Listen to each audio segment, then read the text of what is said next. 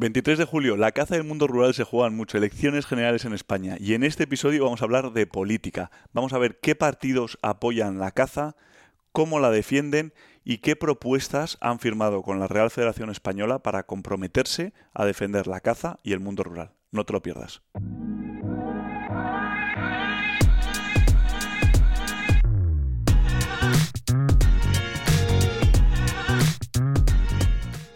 Bienvenidos a todos a otro podcast. Soy Pedro Ampuero, esto es Caza, Aventura y Arquería y en este episodio vamos a hablar de política. Un tema arriesgado, muchas veces no se habla lo suficiente, pero creo que teniendo las elecciones este mismo fin de semana, el 23 de julio, elecciones generales en España, eh, la caza y el mundo rural se juegan mucho y me parecía muy interesante sentarme con alguien para hablar y discutir qué partidos eh, apoyan a la caza, al mundo rural, qué propuestas plantean para esta nueva legislatura y, qué acciones está tomando la Real Federación Española de Caza para fijar un compromiso real por escrito con los distintos partidos para que luego no haya engaños. Entonces, he decidido sentarme con Manuel Gallardo, presidente de la Federación Española de Caza, que ya ha estado en este podcast alguna y otra vez, y un poco ver qué propuestas, qué 10 propuestas o más les han planteado a los distintos partidos políticos, se han sentado con las principales fuerzas políticas, algunas han dicho que sí, otras han dicho que no se querían ni sentar, y ver qué se ha propuesto, a qué se comprometen los partidos políticos para que podamos tener eso en la cabeza a la hora de votar este fin de semana, porque nos jugamos mucho, son otros cuatro años que por delante, para la caza, para muchos de nosotros, es nuestra forma de vivir, nuestra vida. Eh, hay muchos otros temas importantes. La idea de este podcast no es deciros a quién tenéis que votar, pero sí que cuando votéis tengáis una un voto informado en cuanto a lo que se más nos afecta a los cazadores y a lo que se trata este podcast. No vamos a tratar otras políticas, nos vamos a decir quién votar, hay cosas más importantes para unos, para otros.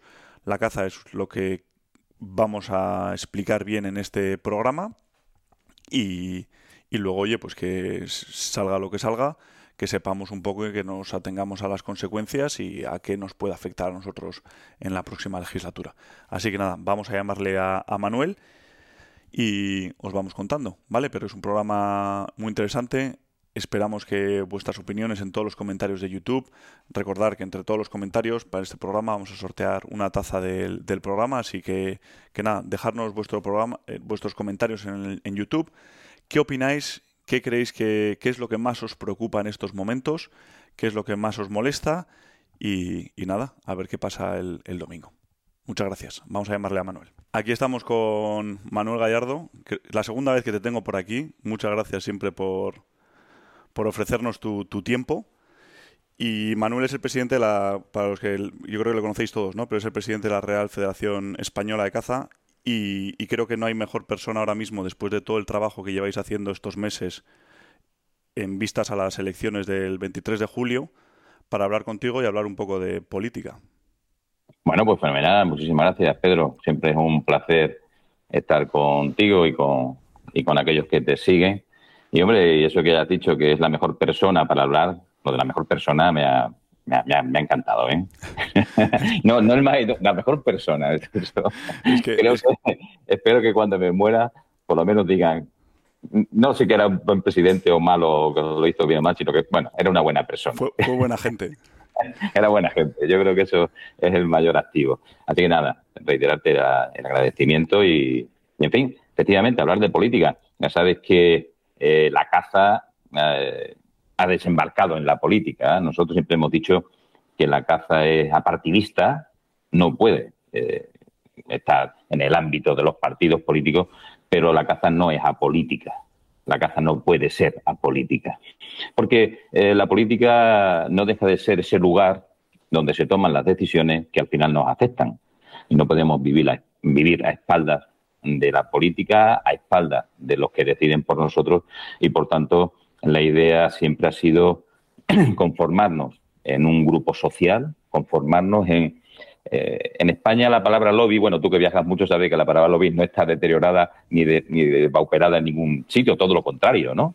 Eh, bueno, hay nada más que ir a, Bruselas, que está aquí al lado, para ver si o eres un lobby o no eres nadie, como dice mi amigo Gerardo, o eres comensal o eres plato.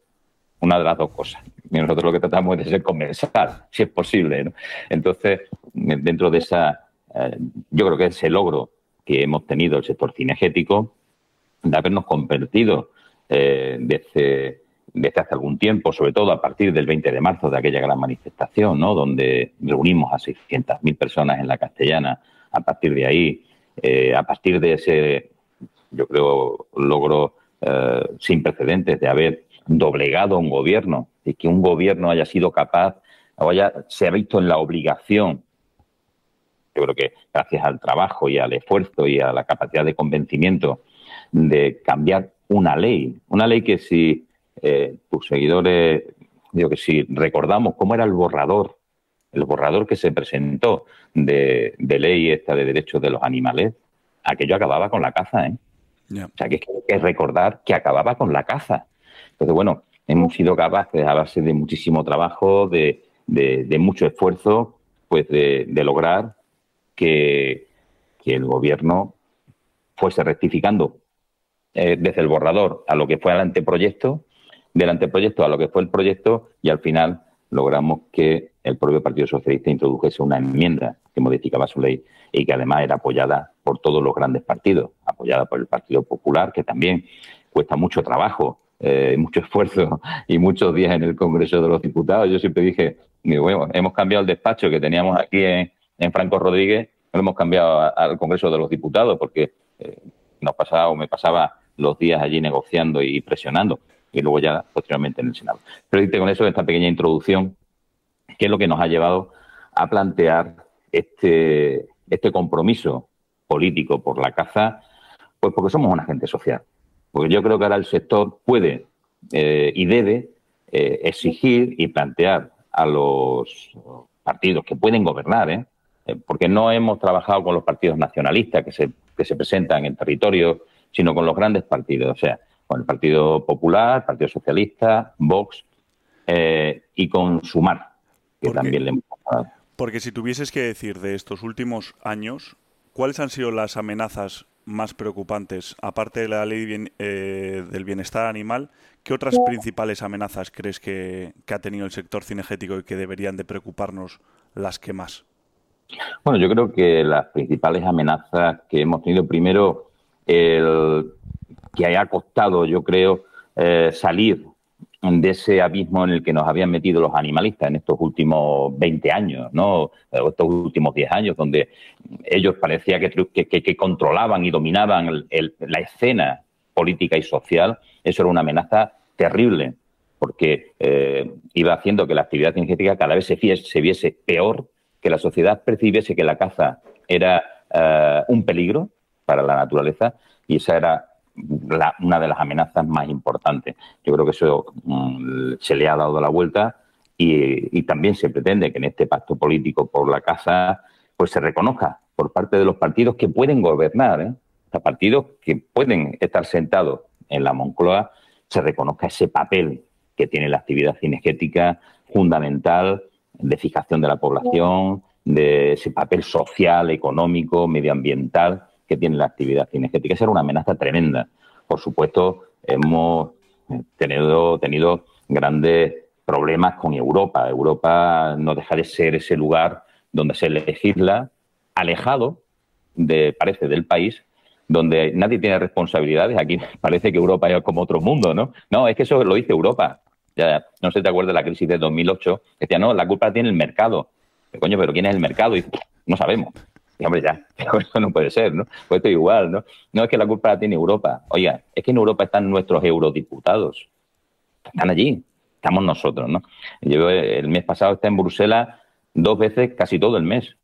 Eh, planteando un montón de cuestiones, una gran preocupación que también nos suponía lo que es la ley de restauración de la naturaleza, que se aprobó hace pocos días, que va a ser compleja de, de aplicar en, los, en los territorios. Europa pues decide que la tórtola no se cace, pues porque los informes que tiene son los de los de BitLife. O sea, informes de parte, informes, ya sabes, como el Sacre, ¿no? Dos, dos mañanas en todo el año se censan todos los, todas las aves de este país. Dice, oiga, esto es del sacre, yo he discutido con científicos y dicen, no, hombre, pero sí, porque se lleva censando el mismo lugar durante muchos años. Digo, ya, pero es que ahí se han puesto placas solares y ya no hay abutardas ni sisones. Si censas ahí, no, no hay nada. Y si censas ahí alrededor de Madrid, ahí en el parque tal, pues codornices ya no hay tampoco, porque no hay siembra. Quiero decirte que, que Europa es un, es un lugar donde hay que trabajar mucho, donde hay que estar eh, necesariamente y sobre todo los gobiernos. El gobierno español tiene que defender la caza en Europa. Nuestros eurodiputados tienen que defender la actividad cinegética en Europa. Tenemos que recuperar la caza de la tórtola, sin duda, y tenemos que recuperar todas las cazas tradicionales, el silvestrismo. Estamos ahí en un informe para uh, demostrar que no se pueden criar fringílidos en cautividad y, por tanto, tiene que haber un método de captura, eh, un trabajo eh, complejo pero sin duda mm, ahora va, va, se está debatiendo en Europa el transporte de animales, perros de caza también, ¿eh? Yeah. Y a más de 25 grados vas a tener que llevar aire acondicionado, si no somos capaces de revertirlo. Pero es que tenemos el tema del plomo. El tema del plomo no es si cazar con plomo o con otra cosa. Pero ya, dime usted con qué. Porque si no hay alternativas viables, pues acabaremos matándonos, tirándole, cuando tiremos a un conejo con acero, eh, pues imagínate en territorios como Extremadura y otros que mucha piedra y demás, bueno, y con munición en caza mayor. Eh, hemos sido capaces de trabajar ahí. Sí, no, al final son muchísimos los, los frentes que están abiertos, que el cazador, los cazadores en general solo nos, nos da, o sea, conocemos de ellos cuando ya es tarde, ya es demasiado tarde para... Claro, fíjate, por ejemplo, la caza de la codorniz ha estado a punto de prohibirse dos veces en España. Hace unos meses que hicimos una gran concentración a las puertas del Ministerio y fuimos los capaces, junto con los informes de Artemisa de nuestra fundación, fuimos capaces de parar la iniciativa que tenía el Ministerio de Transición Ecológica de meter en el lestre, en el listado de especies, meter la codorniz. Y en el momento que entra, la, entra una especie ahí, deja de cazarse. Inmediatamente. Tú ya puedes tener la mejor ley de caza del mundo en tu comunidad autónoma. Que yo, yo es que en Extremadura, yo es que en Aragón tengo una ley, ya.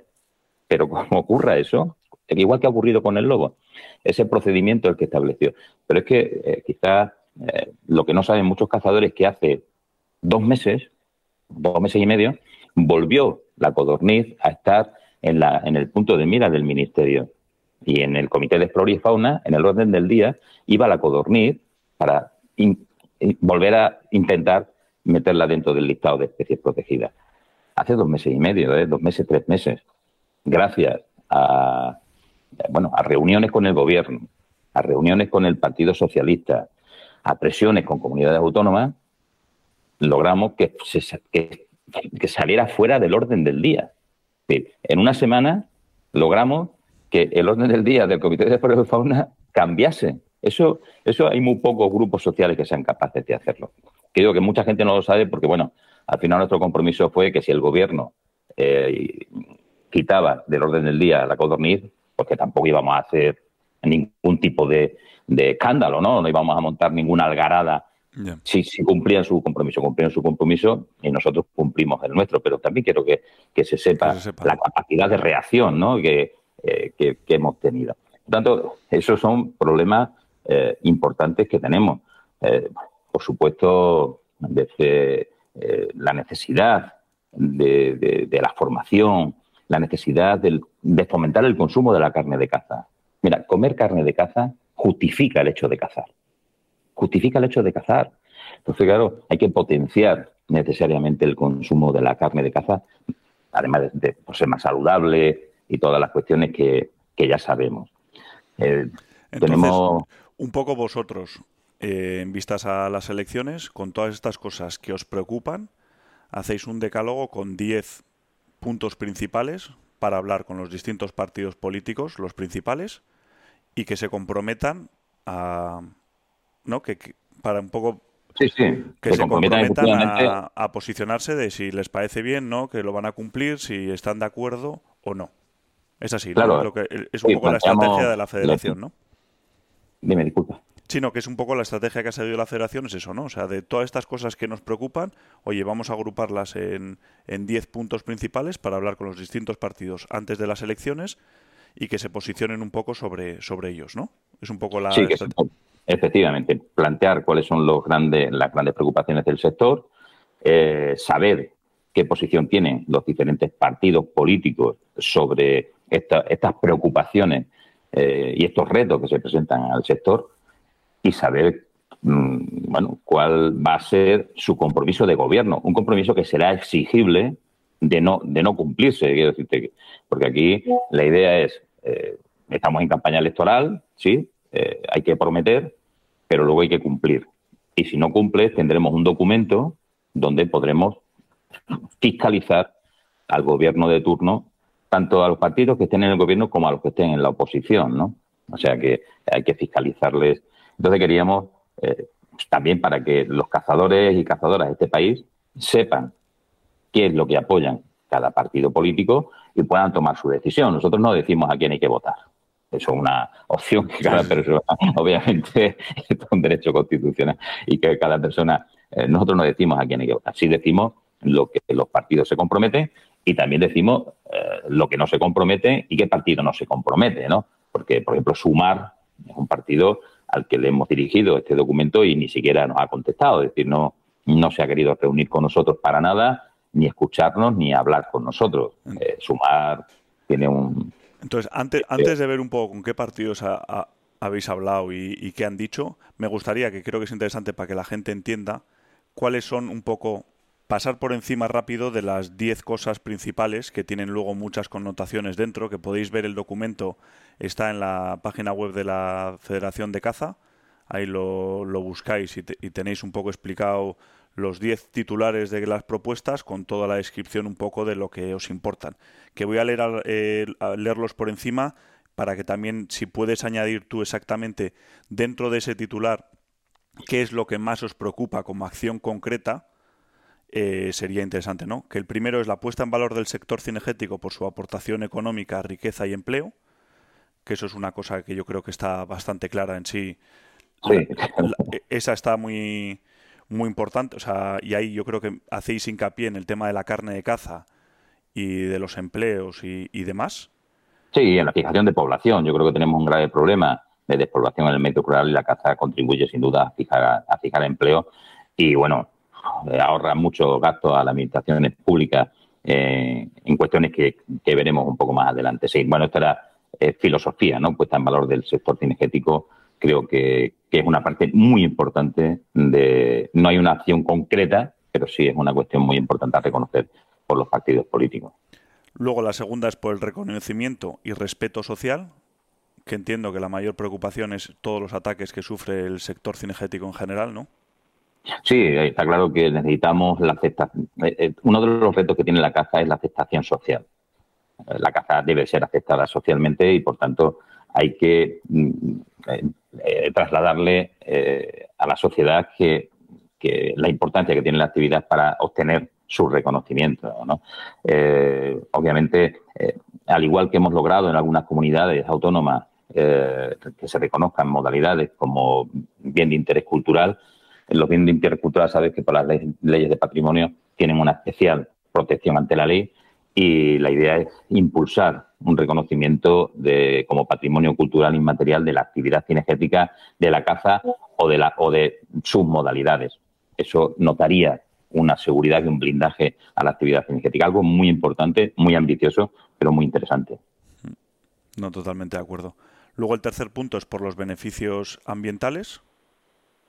Bueno, los beneficios ambientales yo creo que los hemos ido demostrando a lo largo del tiempo, porque claro, proporciona eh, un beneficio que, que lo que logra es el equilibrio en la propia naturaleza, por no hablar pues de cómo se evitan accidentes de tráfico, los daños a la agricultura, a la ganadería, la transmisión de las enfermedades entre animales, la zoonosis, en fin, eh, beneficios medioambientales que poco a poco eh, vamos demostrando que son absolutamente indiscutibles. Esto no, no, tiene discusión, pero hay que reconocerlo. ¿eh? el gobierno tiene que reconocer esta, esta virtud de la actividad cinegética. Y eso viene muy ligado también a la, para, al cuarto punto, que es para una mejor gestión del territorio, ¿no? que se considere la caza para gestionar mejor el territorio, que, que ahí creo que dentro de ello mencionáis el tema de la gestión del lobo, la caza en parques nacionales. Claro, sin duda. Eh, el plan, de, plan de gestión del lobo ibérico, sabes que en 2005 eh, se hizo el plan de gestión del Partido Popular, eh, Teresa Rivera y su ministerio pusieron en marcha un borrador de gestión del lobo, un plan nacional absolutamente terrorífico, porque lo que pretendían era que el lobo se expandiese por, toda la, por todo el territorio ibérico sin ningún, vamos, lo que podía ser un caos absoluto, eh, que no ha visto la luz, afortunadamente, y el compromiso que pedimos es que se haga un plan de gestión del lobo ibérico bueno que permita la, la convivencia entre la ganadería y el lobo, ¿no? Porque, y luego, sobre todo, el tema de los controles poblacionales, también del lobo, eh, a través de la caza en los espacios naturales protegidos y en los, en los parques nacionales. Un recurso económico muy importante para los pueblos de los entornos de los parques que se ha dejado de, obtener, no porque haya que hacer monterías comerciales, sino porque eh, la gestión, eh, el control poblacional a través de la caza es lo más eficaz y lo más eficiente. Es barato, eh, somos los mejores especialistas en caza, pues llevamos cazando los dos últimos millones de años. Y si no lo hacemos nosotros, hay que hacerlo con los guardas o, contratando empresas, es decir, cientos, millones de euros que costará eh, controlar, las poblaciones que se están comiendo los parques naturales cuando nosotros mm, no solo no vamos a cobrar, sino que además vamos. a, invertir en ello y los pueblos de los entornos se van a ver beneficiados por, por este tipo de acciones cinegéticas. Es que esto, es que esto, eh, es que Pedro, es, es, que, es, difícil de, que alguien no lo entienda. Si lo difícil es que alguien no lo entienda, digo, que es que esto no se trata de ir a los parques naturales, a los parques nacionales con la escopeta y el perro por allí pegando tiros y tal. Oiga, no, no, si no se trata de eso. Se trata de que nosotros somos la solución a la sobrepoblación en los parques naturales, en los parques nacionales y en, y en otros, en espacios naturales protegidos y en, y en otros lugares, ¿no? O sea, y el tema de los depredadores, Pedro, hay una sobredepredación en muchos sitios que tenemos que atender. No se puede proteger a todo. Entonces, si el meloncillo es un, grave problema, porque de hecho lo es, pues habrá que buscar fórmulas para, para, en fin, para que, para equilibrar. Igual que si hay zorro y exóticas invasoras, ni te cuento, ¿no? O sea que. Los mapaches y. No, solo eso. Mira, por ejemplo, el, el canso del Nilo. Pues bueno, o otras especies. Pues, hombre, si lo que se trata es de erradicarlas, porque se puedan cazar la tórtola turca. Oiga, resulta que si, que si la caza, te pueden denunciar. Oiga, pero si lo que usted quiere es erradicarla, hacémosla, ¿no? Parece razonable. En fin, son cosas de... Pero que, en fin, Sí, sí, no, que, que, a mí me parecen muy difíciles a veces de entender cómo se ha llegado a este punto, pero que es muy importante eh, cambiarlo. Luego, el quinto punto, por un adecuado desarrollo normativo de la actividad, que se la principal objetivo es la ley de bienestar animal, si no me equivoco, ¿no? Sí, eh, la idea es que se deroguen eh, las leyes animalistas. hay que tener en cuenta que la ley 7 de 2023 eh, de protección de los derechos y bienestar de los animales mm, logramos que los perros de caza y la caza quedase fuera de esta perversa ley. Aún así, aún así, digo que ahora mismo no supone para la caza, para los ciudadanos sí, para la caza no supone eh, un inmenso problema porque yo creo que, le dimos una solución.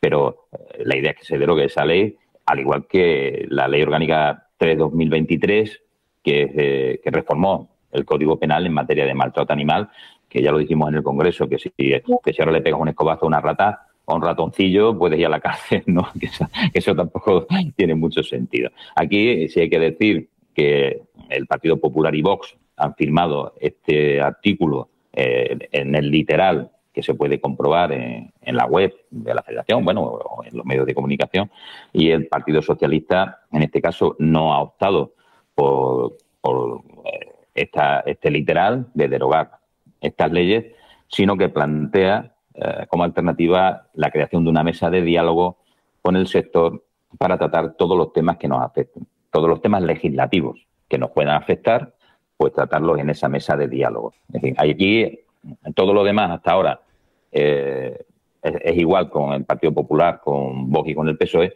En este punto existe esta diferencia respecto al PP Vox con el PSOE, que no deroga sus propias leyes, sino plantea esa mesa de diálogo social. Hombre, tiene sentido que si ellos la han puesto, que no digan ahora que, la van a... Era difícil, sí, era difícil que, que derogasen las leyes. Pero bueno, eh, esa opción que plantean también es interesante, que dice que una mesa de diálogo con el sector cinegético nos puede dar grandes oportunidades, también dentro del marco de la Estrategia Nacional de Gestión Cinegética, ¿no? que es un marco muy, muy interesante.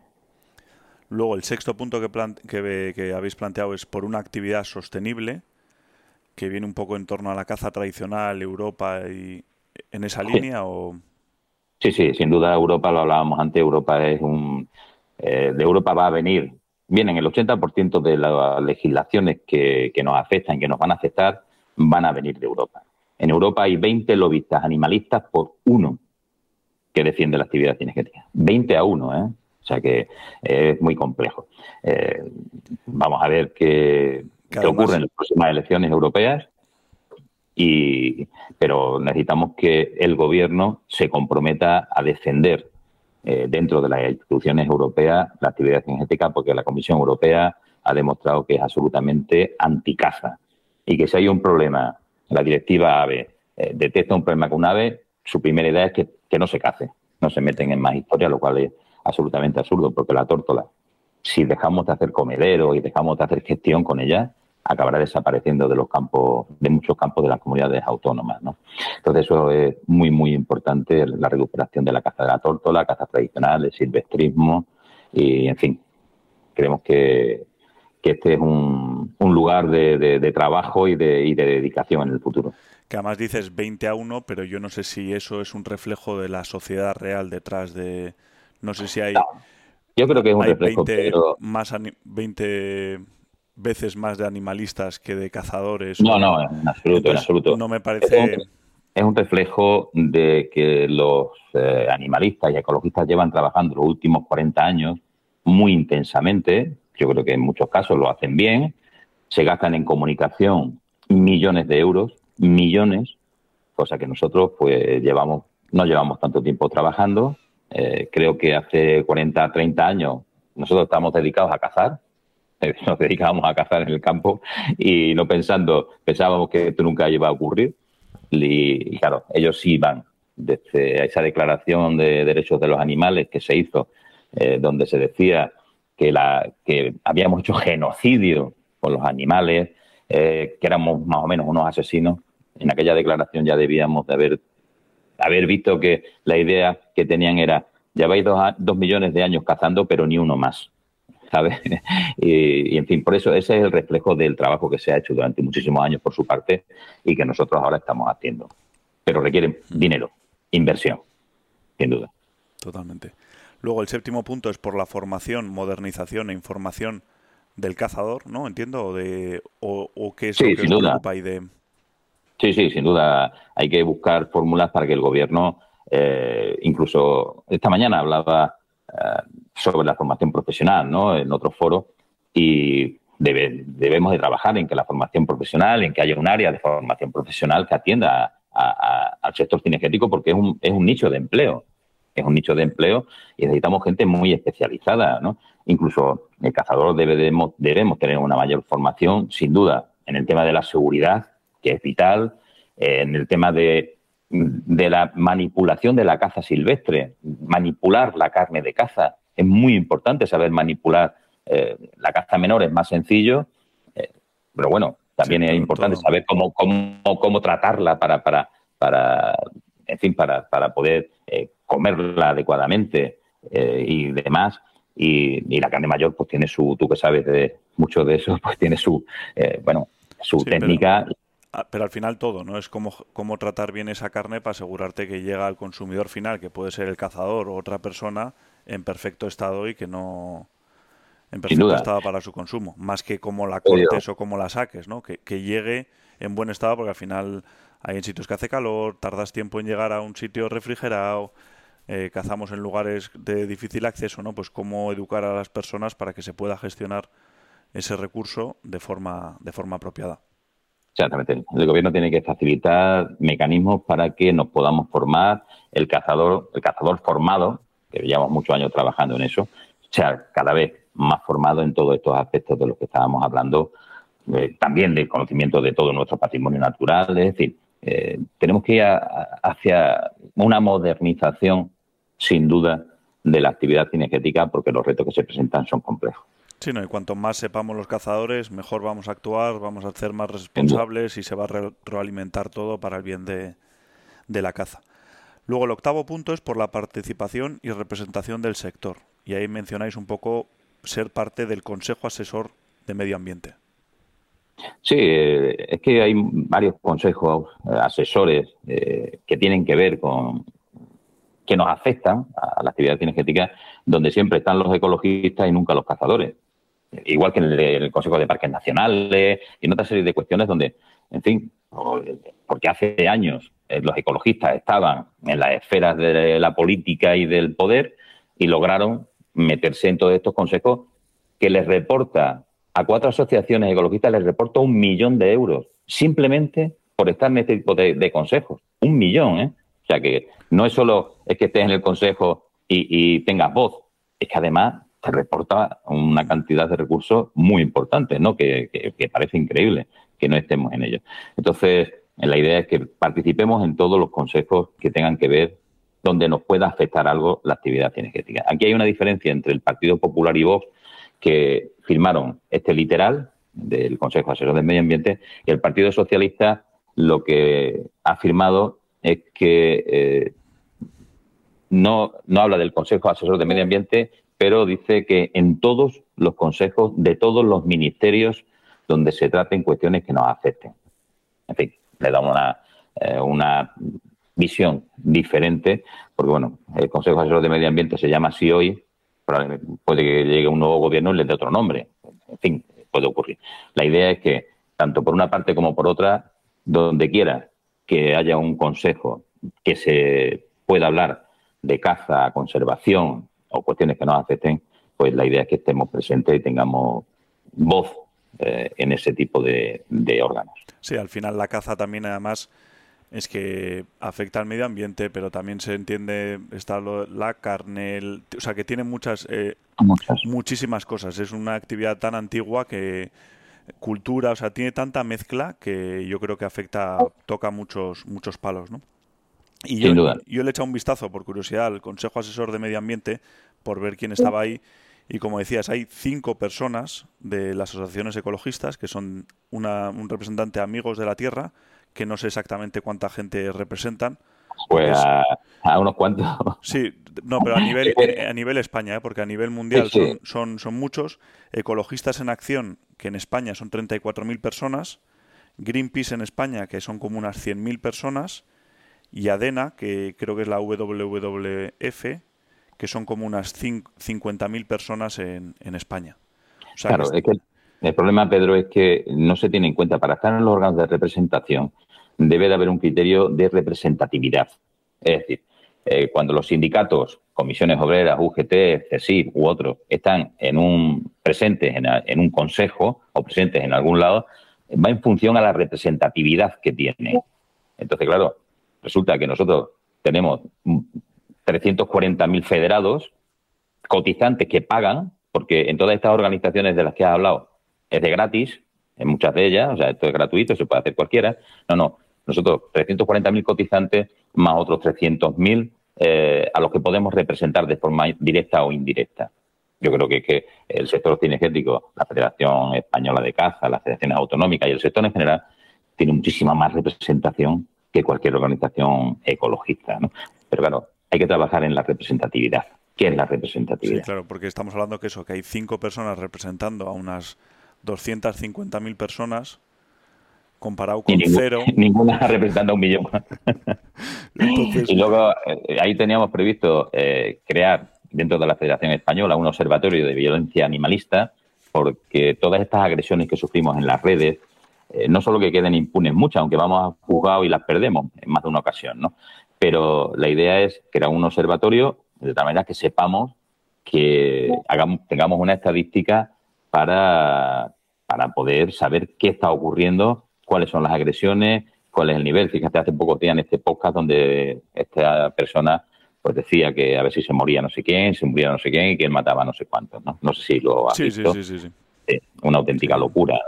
Y claro, necesitamos tenerlo. Entonces, la idea es que se favorezca por parte del gobierno este tipo de, de órganos donde podamos tener una estadística de qué está ocurriendo para poder cambiar el, el 510 para cambiar el Código Penal en lo que son los delitos de odio, que sabe que la, el, sector energético no está incluido, pero claro, no podemos denunciar por delito de odio. Si fuésemos un colectivo religioso, eh, gay, eh, bueno, homosexual, eh, un colectivo político, pues el, Código Penal nos ampararía.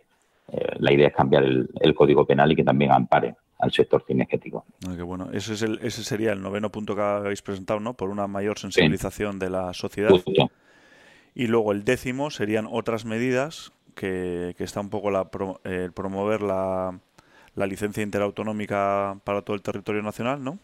Sí, parece razonable, ¿no? Eh, ahora mismo existe la licencia interautonómica, se sabe que son ocho comunidades las que están acogidas al sistema y la idea es que sean todas, si tengamos con una única licencia podamos cazar.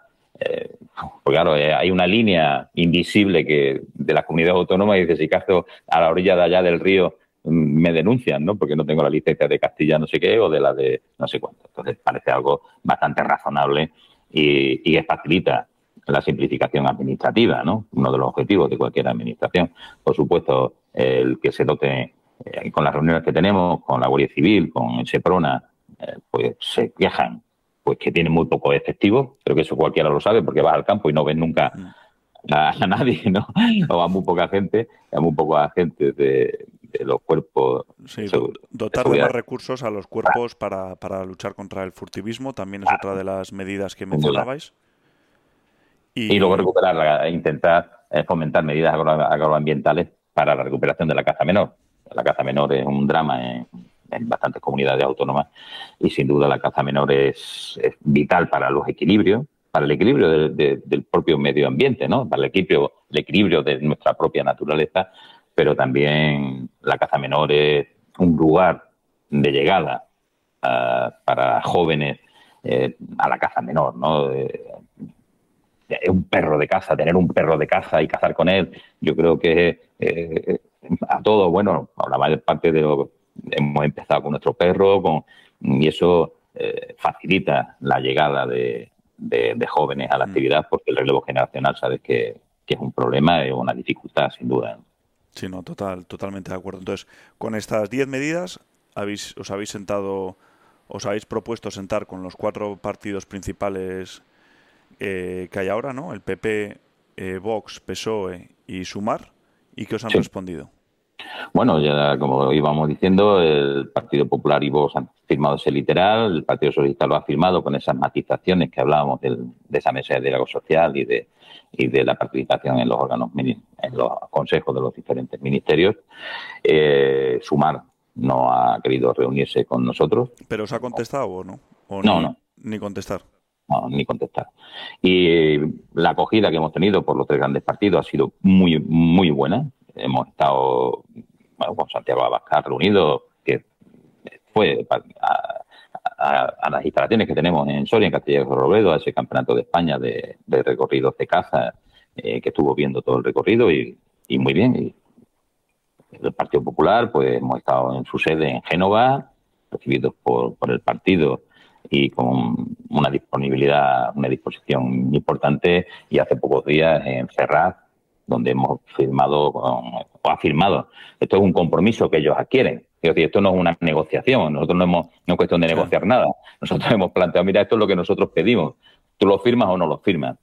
Eh, si no firmas esto, ¿qué firmas? Oye, pues yo no firmo, no voy a derogar las leyes, pero digo esto, ¿vale? Pues nosotros lo decimos. Nosotros lo que te vamos a trasladar y trasladamos a los cazadores y cazadoras de este país. Esto es lo que ofrece, esto es lo que se han comprometido a hacer. Ahora cada uno que actúe, bueno, según su criterio y, y en fin. Y sobre todo que nos acordemos de lo que han firmado para que dentro de seis meses, de un año, de año y medio, de dos, vayamos viendo cuál es el cumplimiento de lo que se comprometieron a hacer. Eso es lo realmente importante. Claro, porque firmar en elecciones, pero... en elecciones, bueno, en fin, ya sabemos. Yo por dar un poco de, de, información, que me he estado revisando los programas electorales y viendo un poco qué medidas propone cada partido en torno a lo que nos afecta a nosotros a la caza. Y el PSOE menciona en una de ellas que un sector cinegético que participa en la sostenibilidad del mundo rural. Sumar no habla nada del sector cinegético, sino que menciona un poco el tema de la propiedad del bienestar animal, la protección de los animales. No habla de, la caza o del sector cinegético. El PP en su eh, en programa electoral, en la 77, habla de una actividad cinegética sostenible y, la situación de la gestión del lobo en, en, la península. Y Vox en el 323 habla de la defensa de la caza como actividad esencial y menciona también el plan de gestión del lobo y una licencia única. Que esas son las, las cosas que vienen en los programas electorales. los programas electorales sabes que eh, tienden a generalizar, ¿no? Y por eso nosotros queríamos que eh, se este, este, compromiso con el sector, cosas mucho más concretas, más directas y que todos sepamos a, qué atenernos, ¿no? Entonces, eh, también es importante que en los programas electorales se hable de caza, aunque sea un poco general, pero que se hable de caza. Y luego también algo muy importante, y es que tanto la derecha como la izquierda se reúne con el sector y adquiere un compromiso prácticamente igual prácticamente igual. Eso no, eso no lo ha logrado. Porque claro, los animalistas o ecologistas se reúnen con los suyos y sí, ese sí les firma, pero los otros, pero los otros no. Ha habido eh, grupos hace pocos días, salían los grupos de medioambientalistas y asociaciones y tal, sí, pero se reúnen con aquellos que creen que le hacen caso. Pero no se reúnen con el PP y con Vox. Se reúnen con Sumar y con el PSOE. Fantástico. Pero nosotros no. no. La gran virtud de lo que hemos logrado es que tanto gobierna la izquierda como gobierna la derecha, hay, bueno, luego ya veremos que se cumple, pero quiero decir que a priori hay un compromiso muy importante de los partidos que van a gobernar, ¿eh? Y esto... Sí, es que al final la caza no es de izquierdas o derechas, es algo general que... Claro, pero la conservación tampoco debe ser de derecha y de izquierda. O sea, el medio ambiente no debe ser ni de derecha ni de izquierda, ¿no? Porque nos afecta a todos. Sin embargo, fíjate como los animalistas solo se reúnen con los que creen que le hacen caso y a nosotros nos hace caso todo el mundo, de un lado y de otro, porque hemos sido capaces de demostrar la importancia que tiene la caza. Yo esto quiero recalcarlo para que los que cazamos, la gente que pertenecemos al sector, eh, veamos que tenemos una, una posibilidad de influir, de que somos capaces de participar, de influir de que se tomen decisiones contando con nosotros y que solamente, Pedro, a través de la unidad, a través de la unidad del sector, a todos nos une la caza, a todos nos une la caza, pues trabajemos así, trabajemos en esa dirección, unidos, eh, siendo generosos con nosotros mismos, eh, siendo respetuosos y siendo coherentes. Es decir, tenemos que hacer en el campo lo que decimos que hay que hacer. Eso es importante. La coherencia es lo que te da la solvencia social. Y luego las organizaciones, como es la Federación Española de Caza, tiene que ser una organización modélica, modelo de honestidad, de transparencia, de respeto, de trabajo, de lealtad a las instituciones, lealtad al país, lealtad, lealtad a quien gobierne, porque es que eh, siempre y cuando atienda nuestra. Y, y eso es lo que mm, nos va a dar esa aceptación social y hay que trabajar mucho, nosotros estamos trabajando mucho porque la federación, por ejemplo, tenga esa imagen solvente frente al gobierno, frente al Consejo Superior de Deporte, frente al Comité Olímpico Español, frente a la sociedad, a los partidos políticos. Creo que eso es de vital importancia. Esa es la parte que tenemos que hacer nosotros. Esa es la parte que tenemos que hacer nosotros y que creo que es el reto que se nos plantea. ¿Y qué pasa si, si no cumplen? ¿Cómo se, a la barricada. Ahora que voy a ir a Madrid. Claro, es que es muy fácil eh, comprometerse ahora y decir en campaña que sí, luego las cosas se vuelven más complicadas. Hay un tema aquí que yo creo es interesante sacar, que es el tema de los pactos, que al final si tenemos ahí un partido como Sumar que ni se ha comprometido, ni, ni se ha reunido, ni nada, pero luego eh, está ahí tomando decisiones, cómo va a afectar al panorama general, ¿no? El, tema de los pactos es algo que parece obvio, parece obvio, pero que es algo que nosotros tampoco podemos eh, anticiparnos a los acontecimientos. Es decir, porque pacte este con este, esto va a ser sencillísimo, esto va a ser fantástico, esto, o si pacta con este va a ser un drama. Creo que los compromisos los adquieren los grandes partidos, los partidos que van a estar en el gobierno, que pueden estar en el gobierno, tanto PSOE como Partido Popular, que pactarán como parece que todo indica, con uno con voz a un lado. Bueno, ya veremos, tampoco hay que anticipar acontecimientos, pero yo creo que el Partido Socialista, por ejemplo, ha aprendido algo. Que una cosa es que gobierne en coalición con, como ocurría con Podemos, eh, y otra cosa es que Podemos, por ejemplo, haga lo que le estima, lo que le parece, lo que le venía en gana, incluso atacando a su propio socio de gobierno, como hemos visto en esta anterior legislatura. El precio que el Partido Socialista va a pagar porque Podemos haya actuado de esa forma tan desleal, tan desleal sin pensar en nadie, nada más que para su público y sus intereses, ese precio el Partido Socialista yo creo que lo tiene meridianamente claro. Y, espero que no se repita en ningún caso que si el PSOE gobierna con Sumar, eh, Sumar se dedique a, a, a perjudicar a una parte de la sociedad de este país por cuestiones ideológicas. Hmm. Eso en ningún caso, y tampoco lo podemos permitir, Pedro. Si eso ocurre, habrá que llamar a la movilización, sin duda. Pero mm, si, y si no cumple la, si se gobierna el Partido Popular y, no cumple, habrá que llamar a la movilización. Si es que esto, es que esto funciona así. Eh, esto es negociación, presión. Negociamos, llegamos a acuerdo. Nosotros siempre estamos a, trabajar en positivo, a sumar, a sumar en el sentido no de esto de sumar, que todos son más o menos los mismos perros con distintos collares, ¿eh? No te creas que lo de sumar es una novedad, ¿no? Es, es que Podemos, Podemos un partido antipático que se dieron cuenta y dijeron, como se presenta los de Podemos, no sacan ni tres, bueno, pues vamos a reinventarnos, ¿no? Que bueno, en fin, está muy bien. Pero, pero que hay que exigirle el cumplimiento exactamente igual a todos. Si cumple, fantástico. Si no, pues negociación, presión. Negociamos, llegamos a acuerdos, todo avanza. Y si no, pues presionamos de una forma o de otra. Y llegado al caso, yo creo que la capacidad de movilización que tienen las federaciones autonómicas, la capacidad de movilización que tiene la Federación Española y el sector en general, ojo, ¿eh? yo creo que todo el mundo es consciente que, en fin, que, no estamos dispuestos a, que nos pasen por encima y tampoco a renunciar a nuestros derechos. Es una cuestión de libertad. No, no sé, en fin, en esa dirección iremos. Oye, pues Manuel, muchísimas gracias por tu tiempo, gracias a la Federación por todo el trabajo que hacéis y que invito a la gente a que se federe, porque cuantos más seamos, más presión podemos hacer y más eh, poder vamos a tener en las distintas cosas y, que nos representen como, se debe. Y no sé si quieres hacer alguna conclusión, algún último mensaje a los cazadores. Bueno, eh, yo creo que el mensaje es que dentro de muy pocos días eh, se va, vamos a ir a las urnas, que en fin, cada uno vote en conciencia, vote la opción que, crea que, defiende sus intereses y el trabajo está hecho.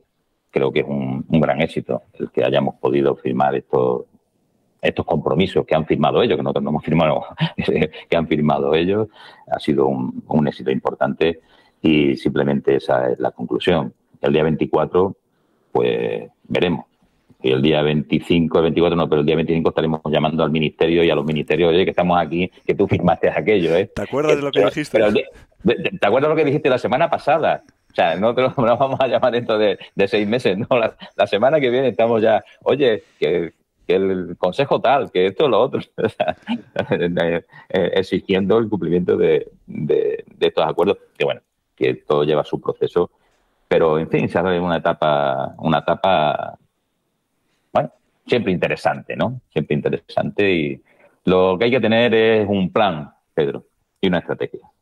Un plan de trabajo, una estrategia y, bueno, y que seamos... Y que los frutos se recogen después de muchos años de trabajo, que al final va a largo plazo, que esto no es de un día para otro. Y, y, nada, oye, pues muchísimas gracias por todo el trabajo que vais a tener disponible ya mañana mismo, porque si no, no llegamos a antes de la jornada de reflexión. Eh, tendréis este, este podcast y nada, que lo tenéis en todas las plataformas y muchísimas gracias a la federación y que para cualquier cosa aquí, aquí estamos.